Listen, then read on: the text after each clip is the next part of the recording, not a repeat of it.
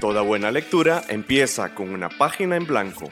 Página Cero, un podcast con recomendaciones de lectura, entrevistas, novedades y, mucha, pasión, por los libros. ¿Te animás a pasar la página?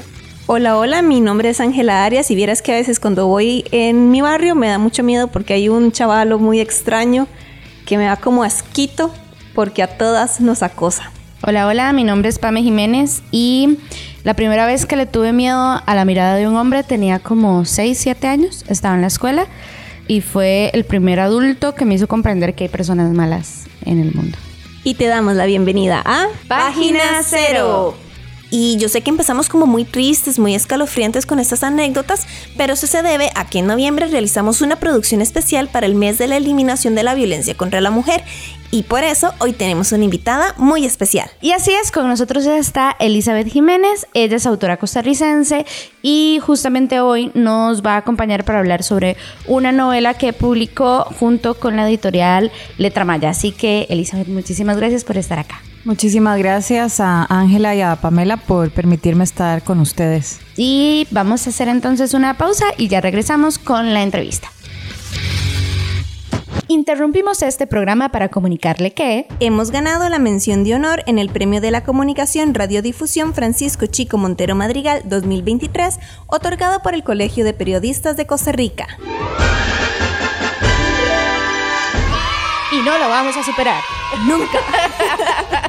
y por eso es que a partir de ahora y hasta el final de esta temporada, vamos a seguir cacareándolo. Agradecemos este reconocimiento y seguiremos trabajando para traerles más programas de calidad. En Tiquicia se siembran buenas letras y es hora de recoger la cosecha.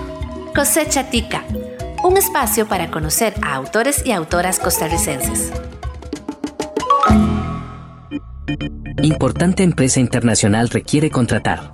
Buscamos empleadas domésticas, recepcionistas, niñeras y encargados de mantenimiento, sin experiencia previa, salario competitivo con todos los beneficios de ley.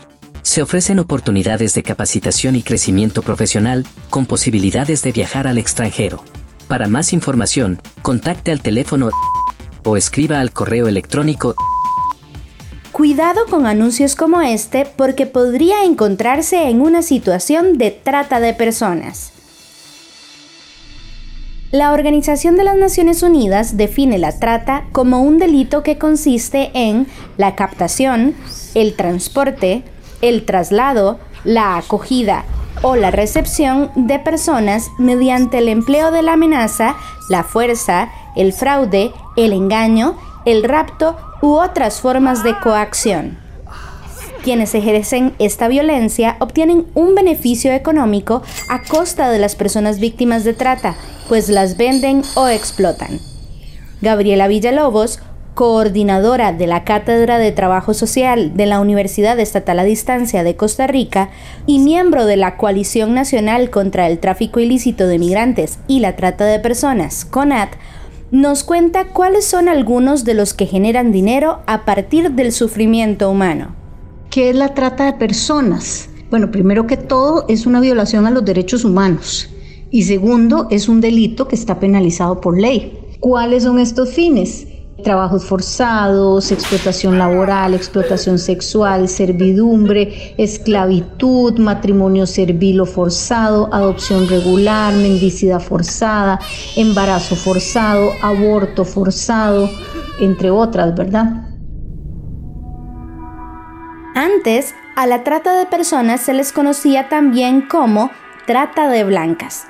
Sin embargo, ya este es un concepto superado, pues la trata de blancas surgió en un contexto en donde se explotaba sexualmente a mujeres caucásicas. Hoy se reconoce que la explotación puede ir más allá del sexo el de trata de blancas comenzó a finales del siglo XIX, inicios del XX y se utilizaba para hacer referencia al comercio de, y la movilidad de mujeres blancas, europeas y americanas para hacerlas objeto de explotación sexual. Y el otro término es que antes también se hablaba de trata de negras que era cuando se daba en el siglo XVI hasta inicios del XIX, que incluyó a varias regiones y continentes porque se explotaban a las principalmente a las mujeres, pero a los hombres también como esclavos, para la venta y explotación de africanos por europeos y las explotaciones eran de, trabajos forzados, en el caso de los hombres o en el de las mujeres también, explotación sexual, esclavitud, que era la época de la esclavitud también, etcétera. Entonces estaba la trata de negras, después estaba la trata de blancas, que era específicamente mujeres blancas y para una explotación sexual básicamente eran las mujeres blancas. Hasta eso se ha visto ahí la diferenciación de clases porque las mujeres negras eran más para todo, digamos, todo terreno, explotaciones de todo tipo, laborales, esclavitud, sexuales, mientras que las blancas eran básicamente para explotación sexual. En el episodio de hoy hablaremos de la novela Flores de Pergamino, de la escritora costarricense Elizabeth Jiménez. En ocasiones escucharás el término trata de blancas, pero recordá que el concepto correcto es trata de personas. Mientras tanto, te dejamos un extracto de la novela, leído por la autora. Si querés conocer más, seguí en sintonía de Página Cero. A mí me vale una mierda tu explicación científica. Las chicas me cuestan mi buena plata y no las voy a traer para que se enfermen con esas mierdas químicas. Lo único que me interesa saber es si el producto no jode a corto plazo. Quiero decir, que no las mate, que no las enferme al punto que no puedan rendir bien, este negocio de la belleza deja, pero deja más la trata. Así que, si querés que te distribuya esa mierda, explícame bien. Es hora de pasar la página cero. Muchísimas gracias por acompañarnos aquí en Página Cero. Estamos hoy conversando con Elizabeth Jiménez, autora costarricense. Vamos a hablar de la novela negra, me parece que es el género, que se llama Flores de Pergamino. Entonces, Elizabeth, de nuevo, muchísimas gracias por acompañarnos aquí en Página Cero para hablar de este tema, porque además la novela no solamente es que sea negra en sí, sino que además trata de la trata de personas. Y esa era como la primera pregunta que queríamos realizarte. ¿De dónde nace este interés por esa temática en particular? A pesar de que la novela tiene diferentes violencias, que ya en un ratito vamos a hablar, ¿por qué el foco en trata de personas y también tenemos que decirlo ambientado en Costa Rica? Bueno, el foco de, trata de personas creo que ha sido un tema de gran interés durante muchísimos años y es precisamente porque he tenido una obsesión o tal vez como un interés particular por el tema de la violencia. Y no solamente el tema de la violencia contra las mujeres, sino la violencia como un mecanismo de poder que mm, oprime a, a, los más vulnerables. Entonces, poder darle un tratamiento a la vulnerabilidad y entender desde la psicología de mis personajes cómo funcionan estos entornos y darles un nombre y, un apellido a estas personas que se encuentran bajo, bajo estos escenarios y no necesariamente pensando en la trata como este concepto formal en donde sistemáticamente se van generando como eh, una especie de,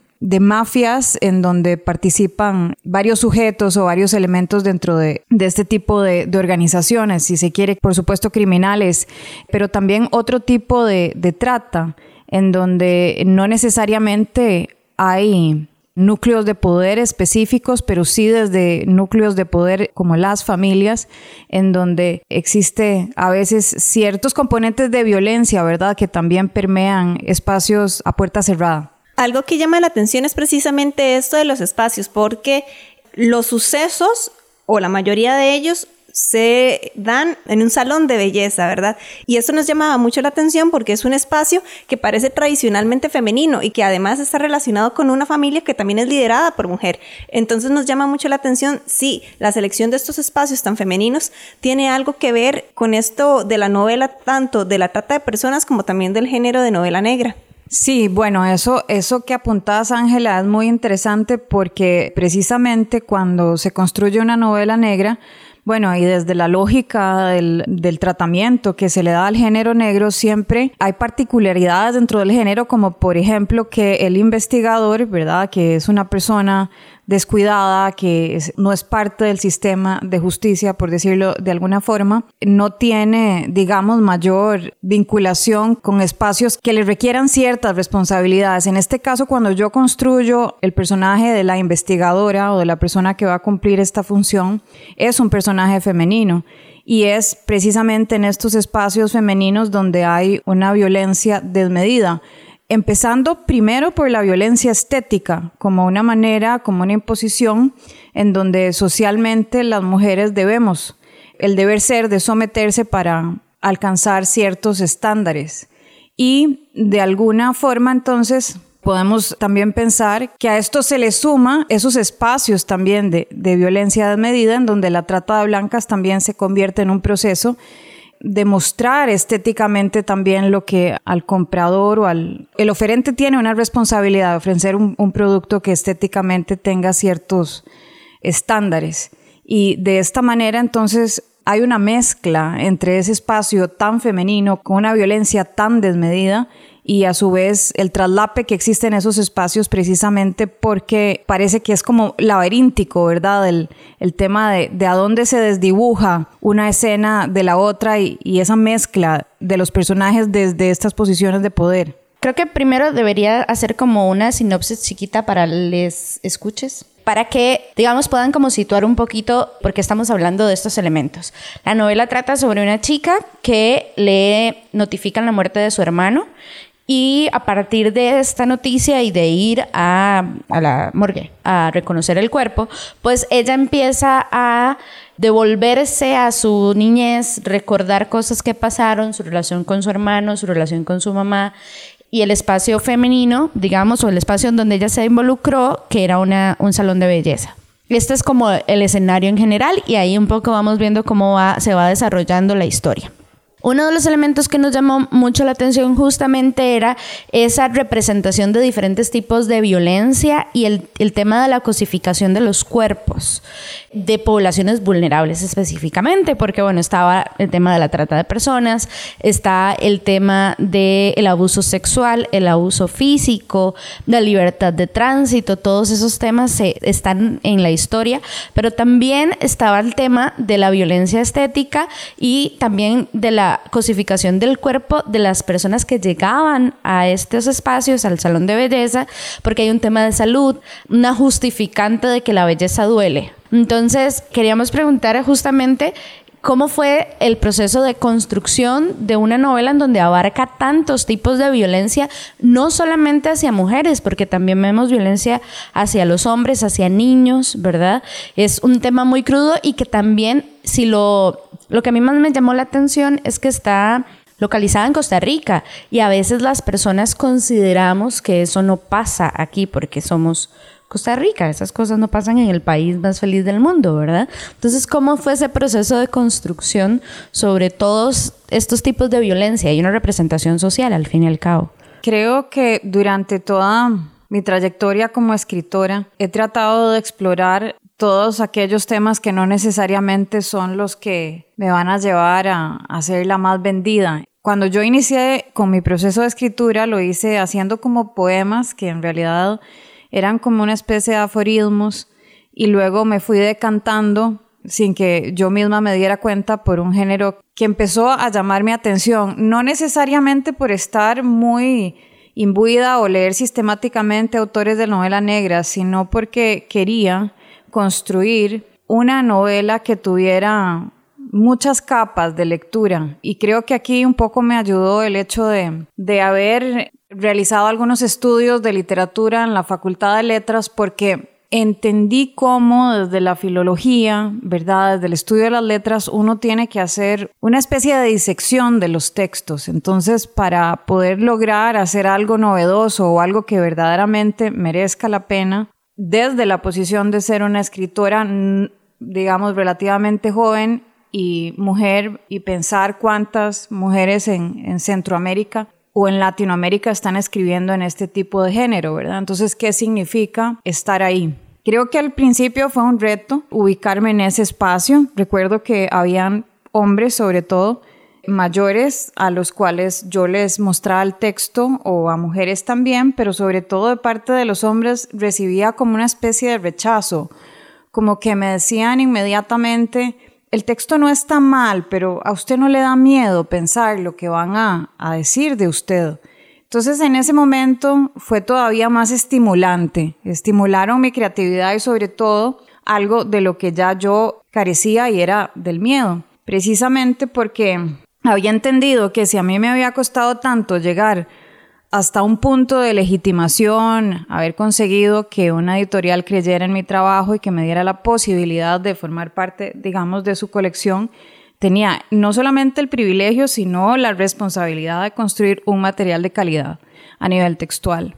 Entonces fui trabajando de manera muy obsesiva la parte de la investigación. Yo considero que soy perfeccionista, yo no sé si eso es una virtud o un defecto, pero a largo plazo creo que se convierte en un regalo para los lectores. De esta manera yo creo que la, violencia sola es como una especie de, de acto a veces piramidal que él mismo se va, se va deshojando en las diferentes capas. Y por mucho tiempo yo fui, yo soy abogada, pero me dediqué a la parte de resolución alterna de conflictos y a honor en muchísimos años estuve mediando conflictos. Y ahí también el tema de la violencia me perseguía porque justamente en cantones que se supone que tenían un índice o, que eran más pacíficos que otros, la violencia eh, intramuros era algo pavoroso. Entonces yo dije, bueno, si lo construyo aquí desde estos escenarios, desde este contexto, entonces sí, entra la violencia estética, posteriormente entra la violencia de estos negocios de trata en donde todavía el oficio más viejo, ¿verdad? Que es como lucrar con el cuerpo para de esta manera entonces eh, lograr cierta supervivencia. Entonces básicamente fue eso. Yo creo que la violencia por sí sola como si fuera un personaje más, fue logrando pues establecer sus pautas y ahí quedaron establecidas. Tenemos que recordar que esos espacios de violencia, sean tanto privados como públicos, y las diferentes manifestaciones de la violencia también se dan por relaciones de poder. Y generalmente eso de las relaciones de poder viene desde los grupos tradicionalmente más poderosos, hombres, cisgéneros, caucásicos y demás, hacia las poblaciones vulnerables. A mí particularmente lo que me llama la atención de esta novela y de este espacio donde se da primariamente los abusos, que viene a ser el negocio del salón de belleza y el negocio detrás del salón de belleza, que no es salón de belleza en sí, ¿verdad?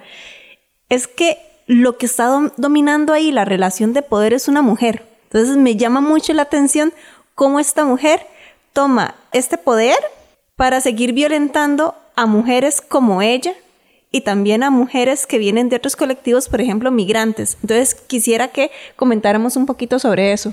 Incluso hasta sus propios hijos, ¿verdad? Porque creo que para mí eso es lo que se más terrorífica a, a este personaje porque puede haber una, un desligue, digamos, de personas de otro país o de otra, ¿verdad?, condición social, pero también sus hijos estaban involucrados en, en ese juego, digamos, maléfico de, del poder y de utilizarlos como objetos. Claro, eran víctimas los hijos también. Claro, yo considero que por eso en el tema de la violencia, empezar a, a descorrer ese velo con un personaje tan rico a nivel psicológico, cómo logra de verdad construir un imperio y cómo, como popularmente lo diríamos, se lleva entre las patas incluso a sus propios hijos.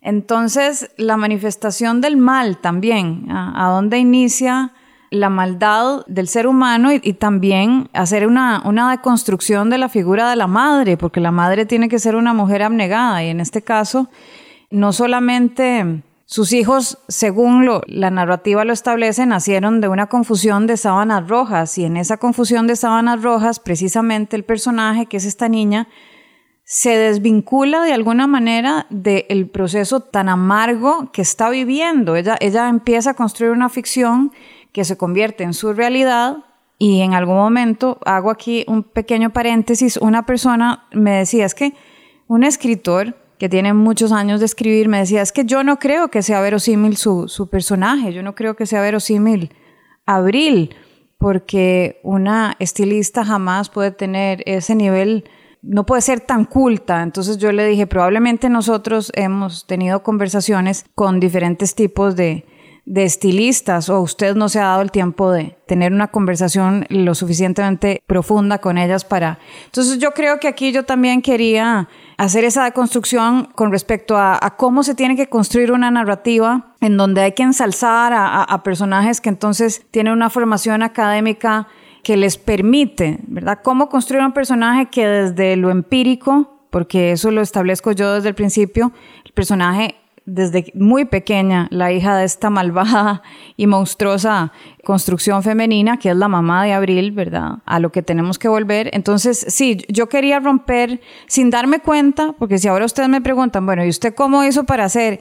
Le doy crédito a, a mi cerebro y a todas esas conexiones neuronales que hicieron posible que se desarrollara una, un entretejido de, esa manera. Y sí, el personaje definitivamente desde esa posición de poder es un personaje femenino, porque tenemos que volver a, tocar esos hilos profundos para encontrar respuestas incluso hacia la, el tema de la violencia que también nos atañe a nosotras como mujeres. Bueno, y aparte de esta figura materna violenta también, tenemos otras figuras de poder.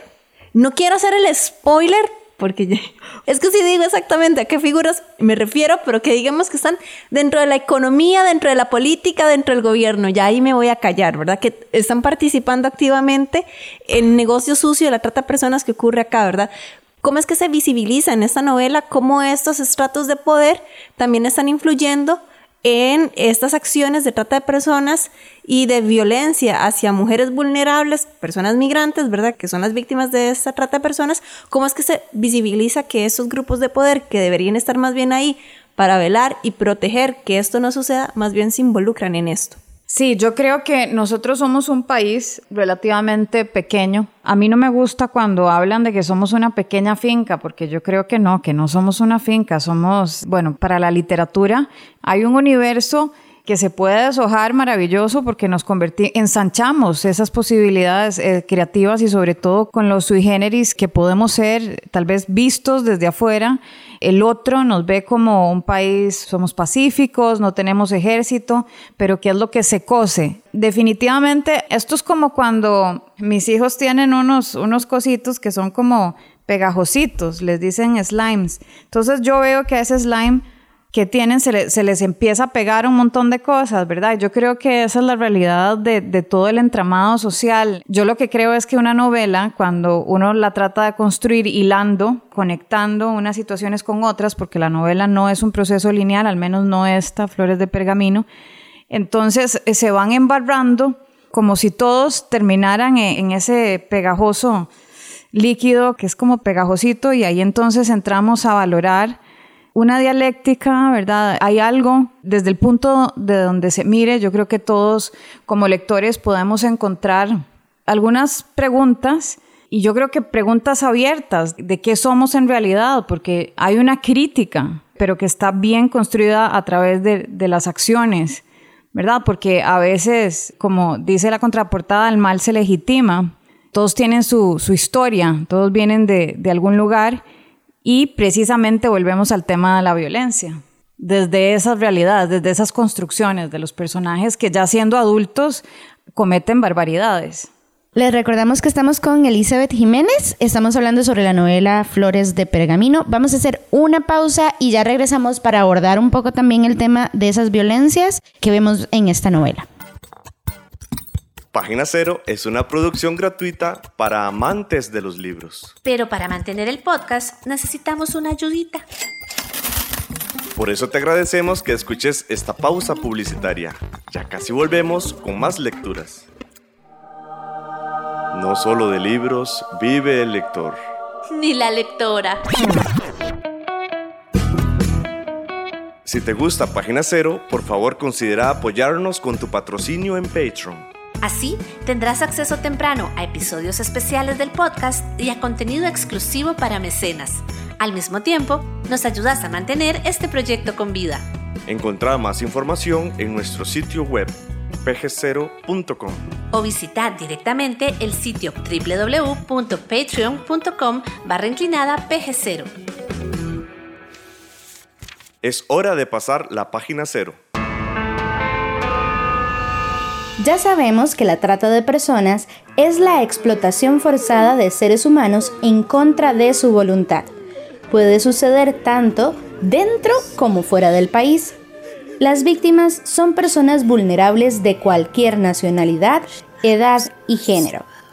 Pero a veces se confunde este término con el de tráfico de personas. Aunque ambos conceptos sí se relacionan un poco entre sí, son diferentes. Así que, cuidado con el lobo, o mejor dicho, con el coyote. Gabriela Villalobos, miembro de la Coalición Nacional contra el Tráfico Ilícito de Migrantes y la Trata de Personas, CONAT, nos explica la diferencia entre ambos conceptos. Y en una diferencia, digamos, muy clara entre trata y tráfico es que el tráfico ilícito o ilegal de personas se requiere el cruce de una frontera internacional, mientras que la trata puede ser interna o puede ser externa, como te acabo de decir, ¿verdad? Entonces, cuando es dentro de Costa Rica, digámoslo así, o dentro de un país, se va a llamar trata interna. Además, el tráfico ilícito no incluye la coacción o el engaño o el abuso de poder o la fuerza, sino que normalmente la persona le paga al coyote, que le llamamos coyote, para que te cruce de un país a otro país de forma ilegal, ¿verdad? Porque no tiene los papeles en regla para hacer el cruce de fronteras como es debido. Entonces ahí hay el coyotaje, entonces esta persona se le paga y los lleva por caminos vecinales para que pase el cruce de fronteras. Lo que pasa es que muchas veces el tráfico ilícito o ilegal está asociada a la trata también, ¿verdad? Porque muchas veces las personas tratantes pasan a las personas víctimas de trata por medio de, de fronteras, de forma ilegal, ¿verdad? Escuchás Página Cero, una producción sociocultural y educativa sin ánimos de lucro. Todo el material empleado, como música, libros, extractos de audios y demás, se utiliza con propósitos de comentario, crítica, educación e investigación. Muchas gracias por acompañarnos en Página Cero. Seguimos en este especial de noviembre, mes de la eliminación de la violencia contra la mujer. Hoy estamos conversando con Elizabeth Jiménez, autora de la novela Flores de Pergamino. Estamos hablando también como el tipo o los muchos tipos de violencia que se ven en esta novela y algo que nos llamó a nosotros mucho la atención era cómo se justifican estas violencias o estas actitudes violentas de parte de hombres, cómo lo justifican mujeres. Por ejemplo, las madres de los hombres que llevan a cabo estas violencias. E incluso, digamos, como socialmente siempre se busca una culpa a la, digamos, la persona que recibió esta violencia, siempre eh, en varios diálogos se, se plantea, bueno, es que tuvo que haber hecho algo. O es que entonces, ¿por qué tal cosa? ¿Verdad? Estaba toda esta relación de poder ahí como reflejada, ¿verdad? Formaba parte de, de la historia y constantemente salían estos diálogos culpabilizando a la víctima o a las madres de estos hombres que generaban la violencia, etcétera. La violencia es un tema que implica el tratamiento, tiene que hacerse de manera muy delicada. Entonces, poder tener una visión de amplio espectro y entonces ver como a nivel de radiografía a dónde están las fracturas. Y las fracturas están en muchísimas áreas del entramado social. Entonces, desde esas fracturas, a mí me interesaba particularmente rescatar esa parte, digamos, de la vulnerabilidad femenina, pero también jugar un pulso, porque para que haya un cese a la violencia, no solamente son necesarios los recursos intelectuales, tiene que haber un poder desmedido de recursos emocionales y, esa parte de los recursos emocionales es, un trabajo que involucra políticas de Estado y una, una educación desde, desde la palabra, pero también desde la, una educación en donde las mujeres sobre todo sientan que hay cambios palpables dentro de sus realidades, porque de lo contrario existen sí manifestaciones como esta que se quedan ahí. Hay ciertos cuartos que tienen puertas cerradas y de manera psicológica hay mujeres que no entienden cómo abrir una puerta a pesar de que no tenga un cerrojo con candado. Entonces, desde ese discurso quizá plantear posibilidades no de fuga, sino de, de apertura, de que existen espacios y son procesos. Lo que voy a plantear creo que no es un spoiler porque en realidad es como un dato que lleva a otra cosa, pero el tema del cese, digamos, del negocio de la madre, más allá de porque lo que estuviera haciendo fuera ilegal en términos de utilizar a las mujeres, ¿verdad? Que tenía tras bambalinas, digamos, de su negocio, el negocio cerró por un tema de impuestos, ni siquiera era un tema de que verdaderamente estaba, ¿verdad?, trayendo mujeres, haciéndolas, ¿verdad?, pasar por estas cosas terroríficas y demás.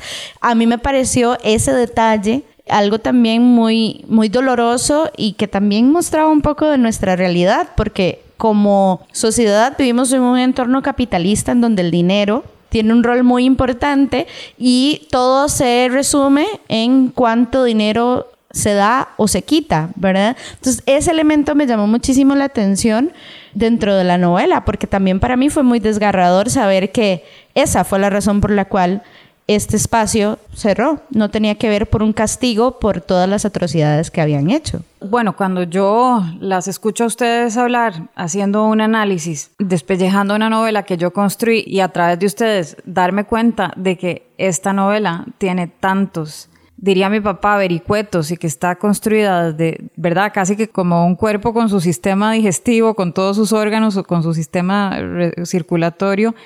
Yo, por ejemplo, como mujer de 42 años que escribe, no puedo entender cómo hoy en el siglo XXI todavía se le permite a un expresidente como Oscar Arias hablar sobre la paz, la cultura, cuando fue tan cuestionado por procesos que tenían que ver con violencia.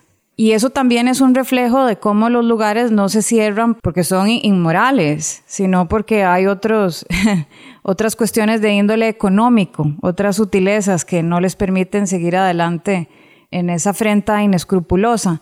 Entonces sí, hay muchos hombres, ¿verdad?, del modelo hegemónico que tienen la posibilidad de seguir escribiendo sobre, sobre cultura, por ejemplo, o sobre paz, cuando han sido cuestionados públicamente. Entonces, sí, y hay algo que aquí tal vez es, un paréntesis porque me cuentan el otro día de una señora que se fue a pintar las uñas y de repente sin darse cuenta se tropezó y se cayó y para no pegar sus uñas no puso sus manos, entonces se destrozó su cara. Y a veces esa termina siendo la realidad de lo que puede ser el proceso o sea, pensemos incluso en el proceso, en la violencia que hay detrás de la trata de blancas. Y hay una exploración que se da en la narrativa de la novela, porque algunas de estas chicas, cuando ya han cumplido con su, cuota, se les dice, pueden irse. Y ellas ya no se quieren ir. Ellas se quieren quedar ahí porque ya ese es el modus operandi.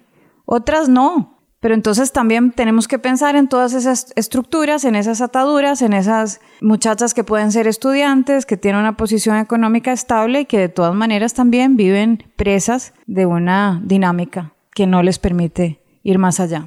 Pasemos ahorita como del espacio de la trata de personas para tratar un tema que nos también nos llamó mucho la atención. Es que la novela tiene muchas cosas como que nos llamó la atención, pero una de estas voy a hablarla es sobre el encuentro de el hermano fallecido que va y lo tiene que ir a, a reconocer en la morgue. Al hermano lo encuentran vestido de mujer, que es una manera en que también lo están violentando a él en el sentido de que como la mujer es, entre comillas, inferior, es una manera de humillarlo a él, ¿verdad? Hacerlo pasar por mujer también en su muerte. Entonces, eso llama la atención de cómo se está otra vez aprovechando lo que es la visión hegemónica patriarcal hacia la mujer para generar violencia hacia un hombre asesinado, pero al mismo tiempo hacia las mujeres nosotras al decirnos de que lo están utilizando, ¿verdad? Vestirlo como mujer para humillarlo, como si fuera humillante ser mujer. Sí, parece que, que, fue una mente maquiavélica la que escribió la novela. Ahora yo me siento como, incluso si existiera una distancia entre el narrador y lo que soy yo, porque la, la, ficción es eso. O sea, un libro se convierte casi en un hijo que tiene sus, sus piernitas, sus... Sí, casi es como si, se construyera como un personaje, ¿verdad? el tema de rasgarse las vestiduras y cómo ese tratamiento de, cómo lo encuentran también es es un poquito una patada o, una otra manera de manifestar cómo ocurre la violencia. Uno podría pensar que el camino es escabroso, pero a la vez también la novela tiene esos puntos de quiebre, porque yo siempre lo he dicho, somos capaces de lo mejor y de lo peor, y en esas estructuras donde la violencia permea, hay mentes maquiavélicas femeninas y masculinas. Claro, desde la construcción sistemática del patriarcado, entonces lo que podemos ver es, es la evidencia el reflejo de, lo que pasa con esas construcciones, pero son súper simbólicas. O sea, finalmente cuando nos damos cuenta, entramos todos en ese, vuelvo a repetir, en el slime de mis hijos, que es, eh, ahí todo se pega. Las consecuencias son letales para el entramado en, su totalidad, ¿verdad? es, el daño se produce y, no se produce de manera antojadiza en una esquina sí, en otra no. Finalmente terminamos todos desconectados y, desvinculados de, vivir de una manera más, más equilibrada. Ya que hemos hablado un poco de simbolismo, ahora sí, entremos un poquito también en esta parte que nosotros estábamos comentándolo antes de que usted llegara. Tras bastidores. Tras bastidores, detrás de los micrófonos. sobre si existe o no un simbolismo del uso de las flores de pergamino y también sobre la existencia constante de las moscas, porque las moscas, por ejemplo, es la portada de esta novela. Bueno, ahí tengo que darle todo el crédito a Emilia respecto a la portada, porque la editora de, Letra Maya, ella lo visualizó, ella visualizó esta gran mosca. Y bueno, a mí me pareció perfecto porque estábamos conectadas. Probablemente en otra vida, yo digo con la gente que me conecto muy bien, yo le dije que seguramente eran mis compañeros de jardín de niños, pero en el jardín de niños hacíamos un montón de travesuras que normalmente los niños del jardín no hacían pero finalmente las flores y las moscas es, como la brutalidad, es como lo sublime y lo más asqueroso y lo más desquiciante de la humanidad. Ese es, es, como el, el yin y el yang, ¿verdad? Como esas paradojas que tiene la vida. Y las moscas finalmente son estas criaturas que parece que nos tienen que dar asco, ¿verdad? Yo digo, es, como las ardillas y las ratas. Todo el mundo dice, ay, qué linda la ardillita, pero la ardillita es una rata que está en los aires, solamente porque está elevada, eso la convierte en un pequeño ser sublime. Pero las moscas terminan siendo fundamentales para el proceso de descomposición, que fue una de las fascinaciones que tuve dentro de la entomología forense, como la prelación de estas pequeñas criaturas que son las que limpian, ¿verdad? En ese proceso de descomposición volvemos a, la tierra y a convertirnos en, comida para los gusanos. En eso, bueno, para los que luego piensan que hay otra vida, una vida mejor, pero en este caso las moscas están ahí y cumplen un papel fundamental. Y a su vez las flores es la gran sátira de, la flor que no huele, sin embargo, de repente que se produzca el milagro de casi que la santificación de, la flor que no huele, pero empieza a emanar un perfume. Creo que eso tiene que ver con la esperanza. Hay esperanza porque creo que más que nunca la preparación de las mujeres desde estas dos vías, la parte intelectual y la parte emocional, que yo creo que es el antídoto, es las dos grandes necesidades para nosotras construirnos mejor, para tener todas esas herramientas que nos permitan llegar de una manera equilibrada hacia donde queremos llegar, aun cuando todavía las estructuras no son las más bondadosas para con nosotras, ¿verdad? Vamos a hacer una pausa y los vamos a dejar con otra capsulita que preparamos y ya volvemos. A veces, para leer mejor, hay que hacer una pausa. Hace un alto con un marcapáginas. Este marcapáginas será distinto a los usuales. Queremos aprender cómo ayudar a posibles víctimas de trata de personas. Juan Carlos Morales, de la Gestión de Trata de Personas y Tráfico Ilícito de Migrantes, de la Dirección General de Migración y Extranjería, nos cuenta cuáles son algunas señales que podrían indicarnos de que hay trata de personas para fines sexuales. No es normal que veamos algún lugar, por ejemplo, donde sabemos en Costa Rica la prostitución no es un delito y pues a veces podemos identificar algunos lugares donde se brindan servicios sexuales. Si esos lugares que nosotros vemos están siempre custodiados, bueno, más si son hombres armados o siempre están este, a la par de las mujeres o identificamos como que haya cierta administración de las personas en cuanto a que son esas otras personas las que le dicen hacia dónde vaya, con quién hable, con quién no hable, o que le pagan a esa persona. Eso podría ser un indicio de que está ocurriendo una situación de trata de personas con fines de explotación sexual. El ver que es a través de otra persona la que se realizan las gestiones o los pagos, por ejemplo, o incluso las coordinaciones. Otra señal es si la posible víctima carece de su pasaporte, porque otra persona le ha quitado este documento y lo retiene en contra de su voluntad.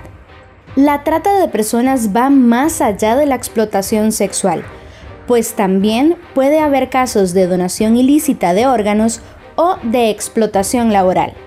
Juan Carlos Morales nos cuenta más cuando conocemos fincas que se dedican a las naranjas, al café, a la caña de azúcar, a las piñas, eh, en el sector pesquero, en la parte de construcción, donde las personas viven en esos lugares donde trabajan, que nunca salen, que no sabemos dónde viven porque son tal vez fincas y corrales que ni siquiera están habilitados para que las personas puedan vivir ahí sino que son espacios totalmente antihigiénicos, que no cuentan con las medidas sanitarias para que una persona pueda vivir ahí y la persona pues no puede salir durante el día o que le exigen un número de horas diarias, pero de manera totalmente intimidante, ¿verdad? Eso también es una alerta.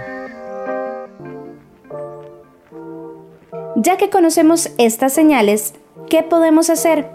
La respuesta es clara, denunciar.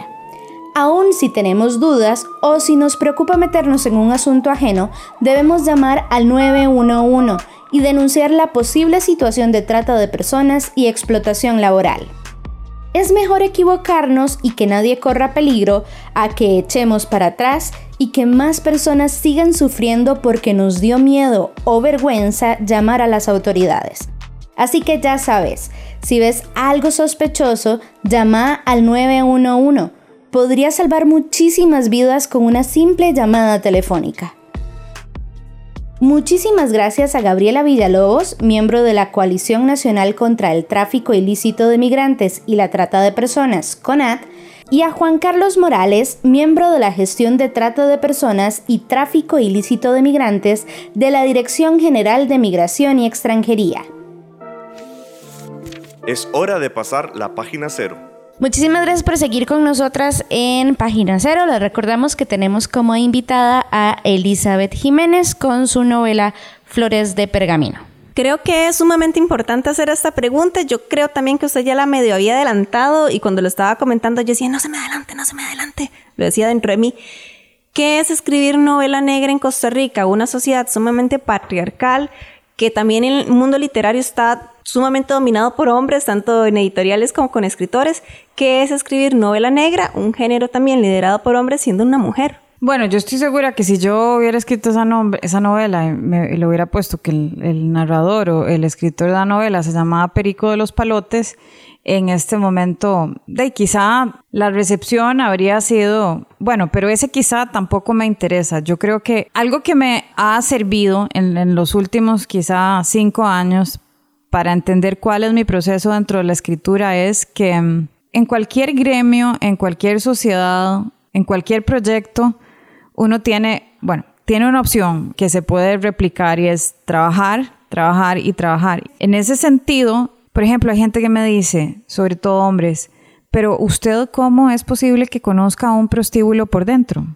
Entonces, siempre me ha llamado muchísimo la atención porque, bueno, yo creo que la vida puede convertirse perfectamente en un prostíbulo porque existimos oferentes, proveedores y mm, clientes y la vida puede ser eso. Entonces, yo creo que a nivel metafórico, pero también yo creo que uno tiene que sentir mucha fuerza, mucha seguridad y mucha confianza. Y yo no tendría esas tres cosas si no tuviera el apoyo de mi familia, de mi esposo, que siempre me ha dicho vaya para adelante, y de las personas que confían en mi trabajo. Entonces, uno tiene que ser muy fuerte para no dejarse derrumbar. O... Y yo sé, y siempre lo he discutido incluso con la, la editora de Letra Maya, tarde o temprano el reconocimiento se da y no es porque uno haga las cosas bien o las haga mal. Si hay un trabajo que uno hizo con excelencia, si trató de hacer las cosas como tenía que hacerse, hacer una investigación bien hecha, ¿Cuál es mi intención o, cuál es mi propósito cuando yo escribo? Bueno, que haya una recepción positiva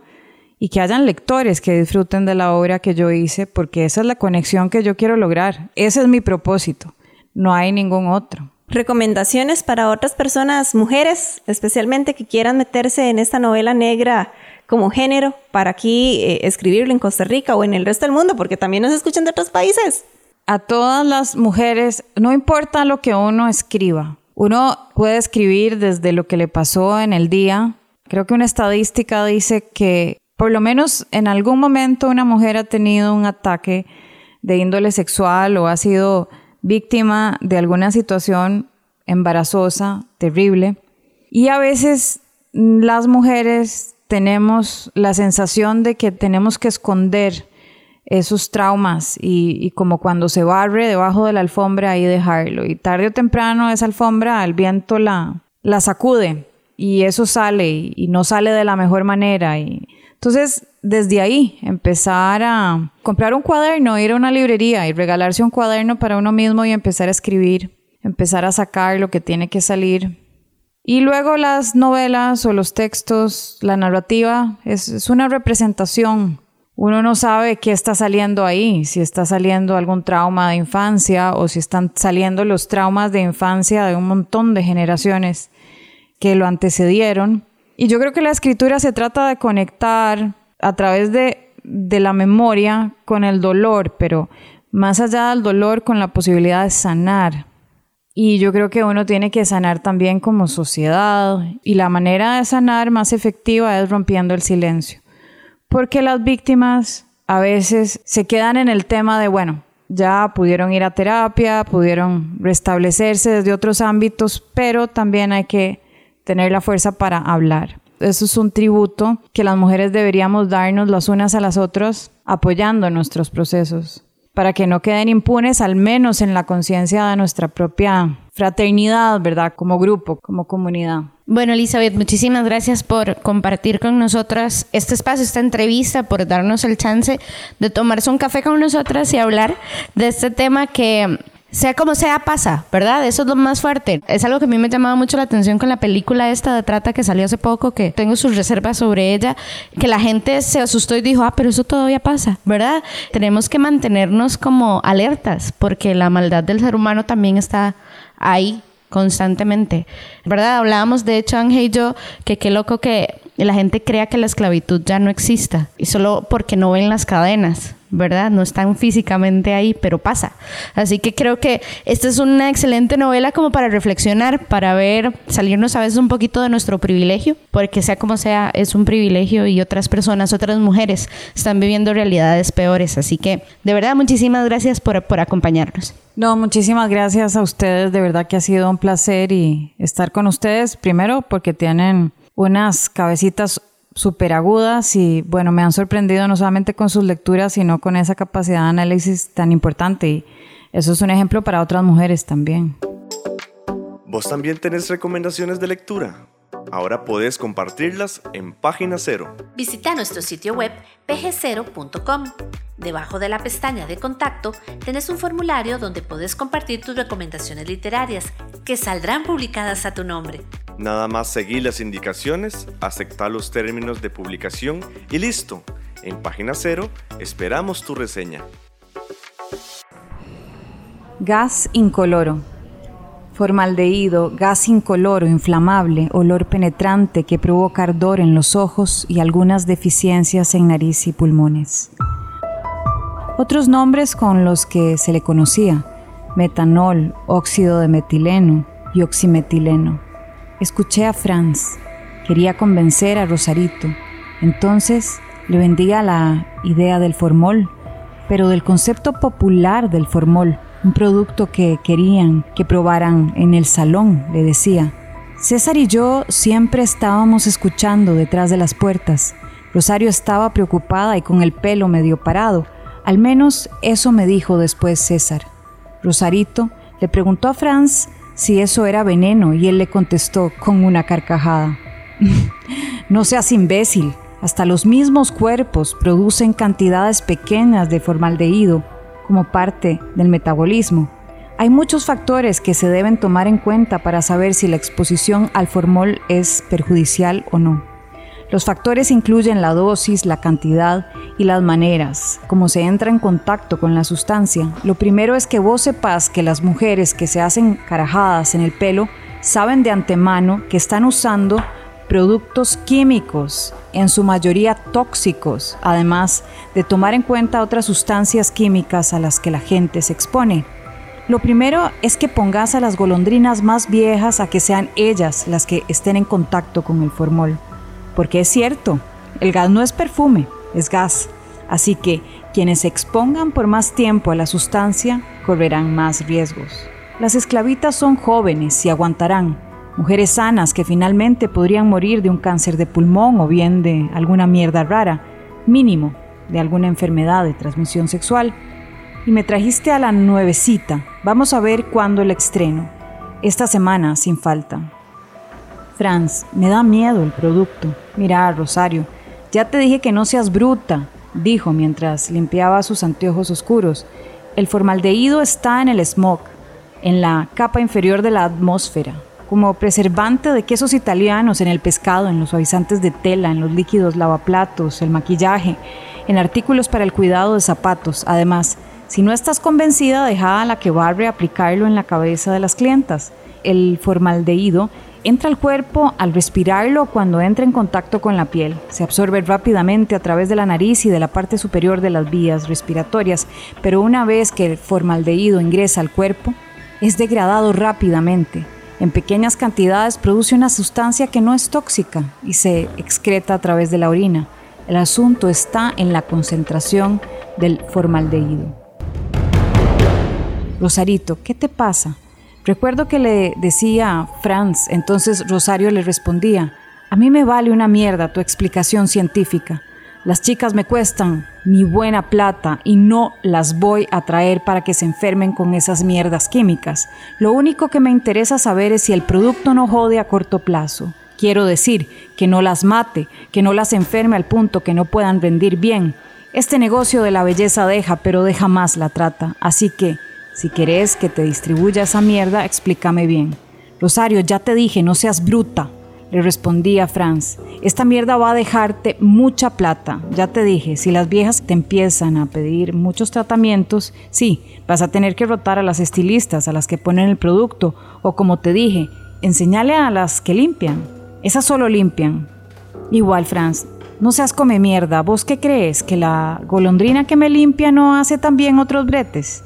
También la pongo a bretear con algunos clientes. Aquí nadie está de vago ni un momento.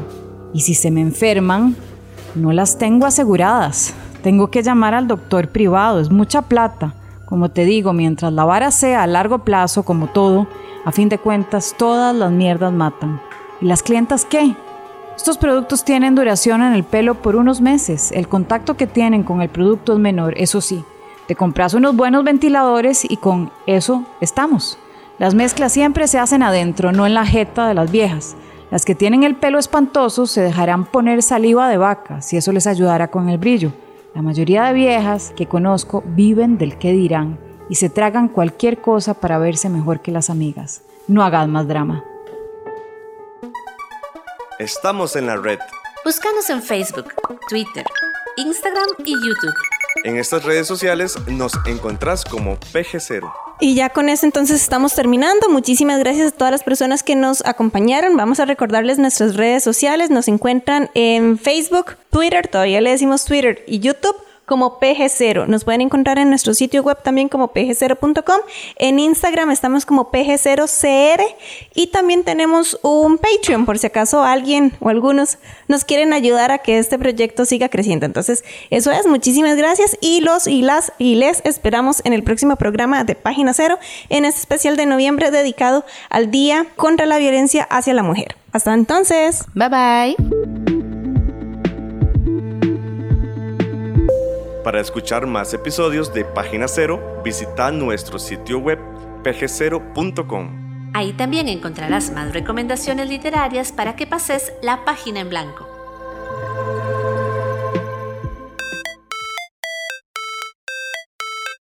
En esta producción participaron Sadie Salas y Manuel Zumbado. En locución, Página Cero es una producción de Pamela Jiménez. y Ángela Arias. Página Cero es una producción sociocultural y educativa sin ánimos de lucro. Para más recomendaciones literarias, visita nuestro sitio web pg0.com. Para cualquier consulta o sugerencia, escribinos al correo electrónico pg0.gmail.com. Y si te gusta este podcast, por favor considera apoyarnos con tu mecenazgo en www.patreon.com barra inclinada pg0 y recibí adelantos y contenido exclusivo. Ahora sí, pasa la página en blanco e inicia la lectura.